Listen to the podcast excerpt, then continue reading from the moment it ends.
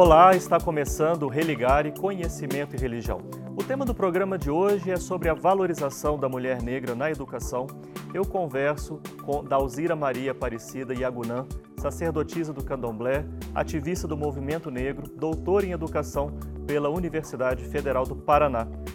Bem-vinda, bem-vinda, dona Dalzira. Obrigada. Uma alegria recebê-la aqui no nosso programa. Alegria minha também. E você quer acompanhar o nosso programa de qualquer lugar e a qualquer momento? Quer curtir e compartilhar as nossas entrevistas? Procure por Religare Conhecimento e Religião no YouTube e nos desenvolvedores de podcast. Inscreva-se em nossos canais, acompanhe, curta e compartilhe as nossas entrevistas. Dona Dalzira, a senhora tem uma trajetória no campo da militância do movimento negro, como sacerdotisa do candomblé, agora doutora em educação. Conte para nós um pouco da sua história. Assim, história bem atípica, né? E também não tanto assim, porque uh, são as que vêm à tona e as que não vêm, né?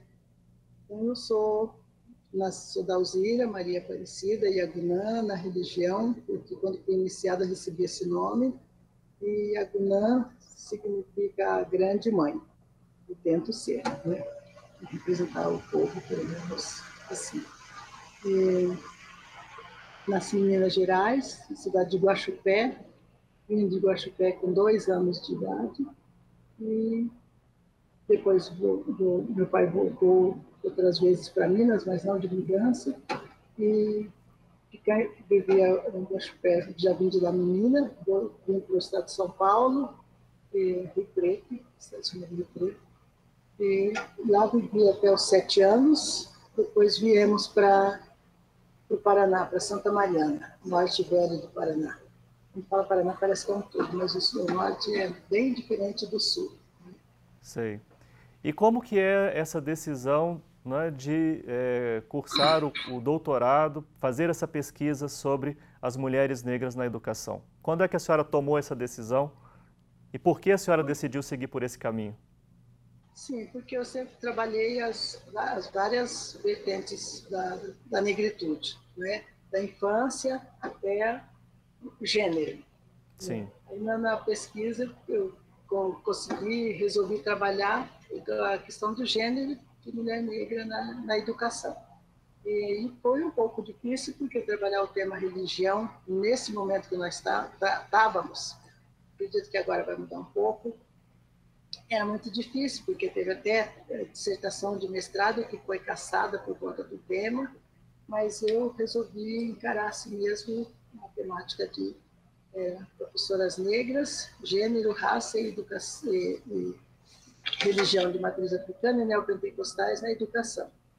Sim. E foi um pouco relutante, porque tanto quem é da parte do, do, do institucional quanto do, da minha parte, não. Eu tinha certeza do que eu queria, não sabia como eu iria fazer, né? Mais ou menos. Aí resolvi fazer sobre uh, colocar a voz para as mulheres negras que estão inseridas na educação pública, é, falar sobre si, sobre como, como é esse programa de, da religiosidade dentro da educação. Para algumas, não conseguiram dizer muita coisa do que seria está tudo certo, está tudo bom, mas não conseguiu trabalhar nem gênero, nem raça, nem classe no, no discurso.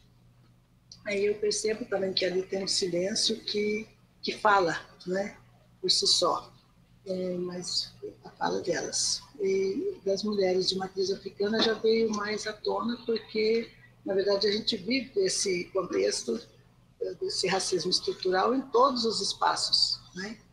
Todos os espaços, espaço da infância, espaço da escolaridade, espaço de, de to, qualquer espaço que seja é, de igualdade, igualdade social, de igualdade racial, de igualdade de gênero, né? E, de gênero, de, de, de oportunidade igual, os dois. Sim. E aí eu trabalhei esse tema, temática do fazendo entrevista. Na época eu, eu ia fazer com 10 entrevistadas, depois achei, a orientadora achou que era muito, e eu também achei que não ia não que não desse conta, pelo momento que a gente estava, o tempo, quatro anos passa muito rápido, né? É verdade. E a pesquisa, fazer a pesquisa foi por indicação.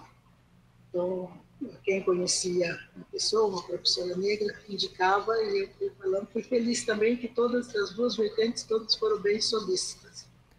E consegui fazer. Aí, e isso. É, esse perfil a senhora se concentrou né, na questão de gênero, na questão é, de raça.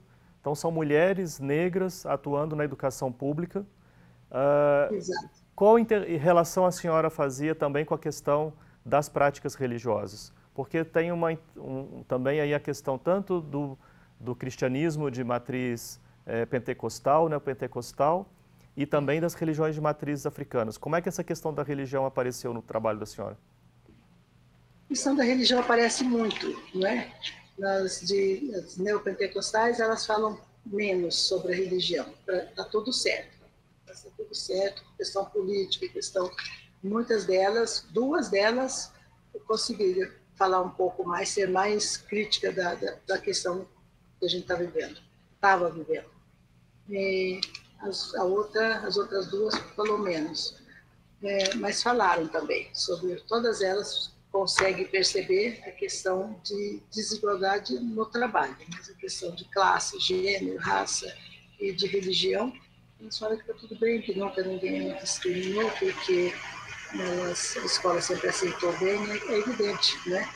Aí a gente deu para detectar que o, a questão está realmente na, na raça, no, no, no, nas oportunidades, na divisão de oportunidades, aí não, não seria tanto na raça quanto no credo.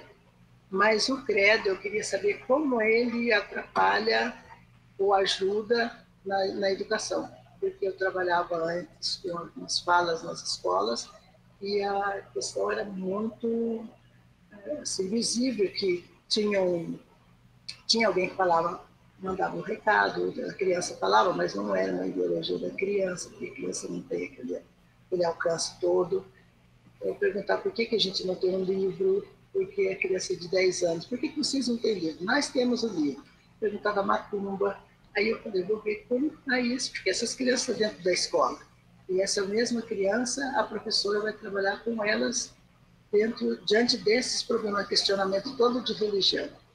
E aí elas foram muito, muito incisas. Uma delas foi de religião neopentecostais, depois veio para a religião de matriz africana. Então, ela tem as duas, os dois lados da moeda. Contribuiu bastante. E as outras percebem também a questão da iniciática, a questão do, dos trajes, da, dos paramentos que a gente tem que usar, a questão do, do preceito, que eles não conseguem ainda respeitar, a questão da alimentação, tudo, tudo gera problema na escola. Então, aquela criança não pode comer isso, aquela criança não pode comer aquele outro, que está em obrigação. E aí o questionamento da cabeça da criança fica muito conturbado também com esse discurso de pode ou não pode, né? Deve, por que, que pode, por que, que não pode? Por que, que aquele outro lá não pode? Por que está vestido assim? Se as professoras trabalhassem também essa questão, olha, ele está aqui, ele foi iniciado, ele está vestido branco, está com escolar, está com o preceito, ele senta na, na esteira, ele não senta na, na cadeira, no banco, porque ninguém nasce sentado numa cadeira, né? ninguém nasce sentado num banco. Então a gente Sim. parte do princípio que a religião você começa do renascer mesmo dentro da, da religião. Dona Dalzira, como é que a senhora avalia então? É, nós temos legislações, né? a legislação de 2003, a legislação de 2008, são legislações que regulamentam é, o ensino e a história da, da cultura afro-brasileira. Essa, essa legislação, ela, ela vem sendo aplicada é, adequadamente nas escolas, segundo a pesquisa que a senhora fez? Não, até porque o currículo não mudou. Né? O currículo escolar ainda é o mesmo currículo, as coisas teriam que ser mudadas. Eu coloco ali que teria que haver uma mudança no currículo escolar, porque a professora trabalha que está diante do currículo escolar. Né? Mas muitas delas trabalham a Lei 10.639 e a, a 11.400 e pouquinho lá, não me lembro, que é do indígena. Sim, sim. E, é. Mas trabalha timidamente, né? Às vezes, muitas por ser negra, outras por estar envolvida no movimento social, Então, ela traz um pouco a temática, mas não é exigido. Teve também um agravante, porque no momento que saiu a lei 10.639 de 11 mil, é, sai também o ensino religioso, é obrigatório o ensino religioso nas escolas. Então, quem está aplicando o ensino religioso entende que está aplicando também a lei 10.639. E não tem nada a ver. É diferente uma coisa da outra. Uma é para contar a história do africano e do afro-brasileiro, o outro é para falar do, do, das, das, das, diversas religiões, mas não implica, uma lei não tem nada a ver com outra. Porque quando vai falar, dar uma pincelada ali, a lei não, a lei é para contar, para valorizar, para dizer para as pessoas porquê dos porquês, porquê da, dos valores, né? A gente não foi absorvido na história e nem foi inserido na história como valores civilizatórios. Nós somos, dentro do terreiro, nós temos nossos valores civilizatórios na vida, na escolaridade, no ensino, na musicalidade, né? Isso não vem, não aparece. Então, essa criança tem que ter um espelho para se olhar ela tem que ter um espelho, e ela não tem esse espelho dentro das escolas. É isso que eu queria trabalhar também, que ela tivesse esse espelho, não que ficasse pregando, não é para pregar a religião, não é para dizer essa é boa, essa é ruim, não tem, religião não tem boa e não tem ruim. Aquela que é bem interpretada aquela que é evidenciada, né, de acordo com a humanidade também. Como é que a senhora vê a questão da religião, do tratamento da religião para o enfrentamento do racismo na educação? Não, é isso que eu tinha muita tinha e tenho muita preocupação de como a gente vai resolver essas questões do racismo, porque o racismo ele já é estrutural, né?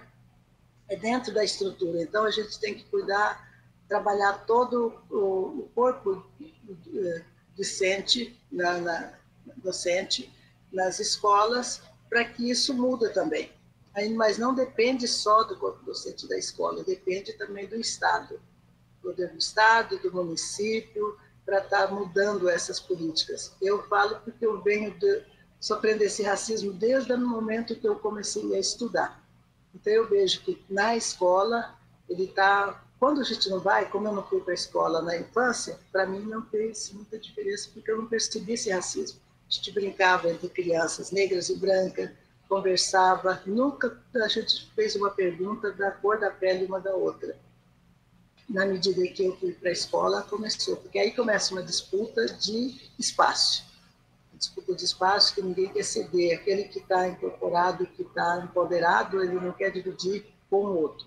Isso desde a infância, porque a criança já vem para a escola diferente umas das outras. Uma que tem um lanche bom, outra que não tem, então começa por aí uma que tem desejo de comer o lanche do outro, outro que não tem, não tem condições de dar o mesmo lanche para o filho, outros que nem tem lanche, né, que só come para a escola, se a escola tiver. Então, a diferença de, de, preconceito racial não é de preconceito, não é de racismo mesmo, é estruturada. Que essa criança vai crescendo, ela vai ser um adulto de amanhã, vai ser um, um repassar esse conhecimento que ela aprendeu e, na verdade, vai produzindo mais, mais e mais, mais racismo de, diferenciado. Ele só é diferenciado, mas é o mesmo racismo que impede, impede muitas pessoas de estar dentro da escola, muitos não, não suportam, deixa pela verdade. A gente fala muito na evasão escolar, mas a evasão escolar, veja como que tem uma população grande contingente de negro que não está dentro das escolas um pouco pela religião, o insulto à religião, todas as brincadeiras, todas as gozações que tem na escola, os bullying, que chama hoje, que ele sempre existiu, é sobre a questão religiosa, é feiticeira, é macumbeiro, então vem essa coisa vem também de quem tratou para essa criança que ele aprendeu isso. Entendo. E eu acho que a gente tem que fazer uma, uma questão de, de mudança mesmo no currículo escolar, mas uma mudança de mentalidade também. A senhora a senhora disse ter entrevistado é, professoras, mulheres negras, algumas pertenciam a igrejas pentecostais, outras pertenciam a religiões de matrizes africanas. A senhora percebe uma diferença no modo de enfrentamento da questão do racismo na educação? Sim, percebo uma diferença também, porque a criança que é, é de matriz africana é menos acolhida. Isso é prova já menos acolhida quando ela sofre o racismo, quando ela vem se queixar. para o corpo de direção da escola, ela tem um tratamento, geralmente quer inserir naquela criança a culpabilidade do que aconteceu, não pergunta para ela, não quer saber uh, o lado dela também. Então, não sei se por medo do, da, da disputa com, esse, com esses pais, né? deveria chamar os pais, deveria conversar. Muitas escolas já estão fazendo isso, mas ainda é tímido o processo. A gente está vendo que agora é muito mais ainda, porque há um, um discurso e uma prática mesmo de segregação mesmo, de, de é, o racismo junto com essa disputa de poder e com essa mentalidade que talvez não foi trabalhada para exercer os direitos humanos. A senhora, a senhora tem falado de a necessidade de uma mudança é, no currículo e uma mudança na formação é, das pessoas. É, a senhora gostaria de, de, detalhar um pouco mais, apresentar outras, outras demandas que a senhora vê como necessárias? Sim, porque se a criança não tem esse apoio, não tem uh, a história, na verdade, eu acho que a história faz muita falta nesse eixo, porque quando você se identifica, você não está pouco se importando. Eu cheguei até os, o doutorado também de insistência, de resistência, mas também de entender que o outro lado muitas vezes faz isso por, por desconhecimento da nossa história, desconhecimento dos nossos valores, e isso faz muita diferença em todos os processos da vida da gente. Então, Sim. na vida de uma mulher negra, por exemplo, ela vai, vai ter a diferença. Eu tenho, eu sofri com preconceito, com racismo, por ser negra, por ser mulher, por ser de religião de matriz africana, né? E por estar disputando espaço, espaço de poder porque esse poder, eles entendem que a gente quer esse poder para competir. Não é. A gente quer para sobreviver mesmo, viver melhor. E no meu caso, agora eu estou com 81 anos, então eles falam: para que, que você quer estudar se você já está com uma idade? Mas isso vai servir também para a minha vida, para viver melhor com o outro. Só nessa tese que eu desenvolvi, que eu não esperava que ela tivesse uma tiragem como teve, não é? uma aceitação, uma procura, eu não sei, talvez tenha três, três vínculos aí, que é com a idade, a negritude e com a resistência mesmo de estar tá, tá estudando. E com a religião. Eu, vejo, eu quis contribuir em todos esses aspectos, né? da religião interseccionalmente, da religião, do gênero e da, e da identidade dessa mulher. É muito Sim. importante quando a gente trabalha a identidade. Tem um capítulo só, o capítulo 2 é só sobre a identidade da mulher negra. Eu falo da mulher porque é o tema que eu resolvi trabalhar, era sobre o gênero da mulher negra. Sim. Quando a senhora articula todos esses, esses pontos, é, é, a senhora leva essa discussão para a militância da senhora no movimento negro, para a atividade da senhora como sacerdotisa do candomblé, e para a, a dimensão de pesquisadora, né, que a senhora é como doutora em, em educação. É, a senhora, como é que a senhora articula todas essas atividades? Porque eu, eu acredito assim que o que mais me fortaleceu em todo o processo foi a militância. Sim. Né? Militância, para a gente aprender. Na militância que eu aprendi a história do negro, a história que não foi contada, parte dela, né, da história que não foi contada. Então, a necessidade de estar repassando isso para que as outras ou os outros ah, vai através disso também descobrindo a história, porque já que a escola pública não está contando de acordo com o que deveria, a universidade tem por obrigação trabalhar a questão de, de gênero, raça e classe e da identidade também dessa mulher. Agora, a identidade tem, é mutável, né? Você pode ter uma identidade é, racial hoje e amanhã ter uma outra identidade. Mas eu acho que quando você adquire essa identidade, trabalha bem ela, e a militância também ser uma militância boa, que sempre é, a gente aprende a trabalhar todo esse processo. O que me ajudou bastante também foi o curso de Relações Internacionais e a gente vai trabalhar com essas relações internacionais, como que se dá nos outros países, como que essas questões das religiões mesmo dos outros países, das diversas religiões, a gente tem que estudar nesse curso. E foi um, um, uma formação muito boa que me deu também, a questão do direito, o direito que a gente tem, o direito de ir e vir. A gente fala muito nesse direito de ir e vir, mas nem todo mundo vai e vem, né? Então ele vai muitas vezes, mas ele não vem. E a partilha desse, desse conhecimento está lá dentro. Então cabe ao, ao quem está repassando esse conhecimento repassar de acordo e não, não só negar conhecimento. Conhecimento é para que seja é, pluralizado, para que ele seja é, compartilhado. Né? Se não for compartilhado, eu acho que não vale a pena. A gente vê na ciência isso. Quem criou as vacinas é, criou uma vacina que favoreceu a todos, se não pela economia mesmo, pelo fator econômico, político, que não favoreceu a maioria da, população. Mas a vacina está aí para dar resultado, né? Eu chamo de uma vacina como nossa vacina também seria a vacina é, de conhecimento, a vacina de, de saber, a vacina de, de, compartilhamento. Então, isso é uma preocupação muito grande comigo e as pessoas saia melhor. Entra na universidade, passa o curso, saia melhor do curso. A gente viu agora o desconhecimento não é total desconhecimento, mas a gente vê a questão da política, das cotas, cotas raciais. As cotas raciais ajudou muito, mudou bastante, mas quando ela chega na disputa de poder, ela ainda é camuflada, ela é muito roubada mesmo.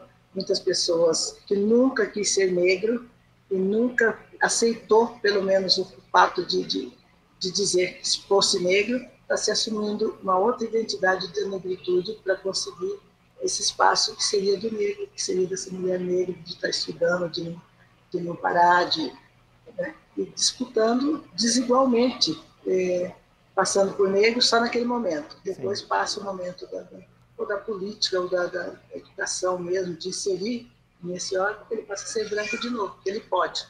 Ele pode ser negro naquele momento, fingir, porque você tem que respeitar a declaração de, de, de, de afirmação da negritude. Sim, dona Dalzira. espaço de poder.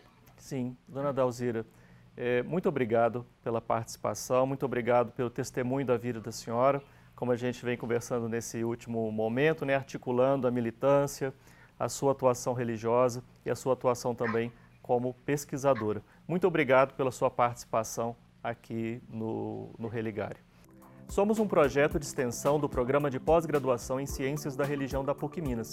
Conheça mais sobre as nossas atividades e cursos de mestrado e doutorado através da página que está em pucminas.br/ppgcr.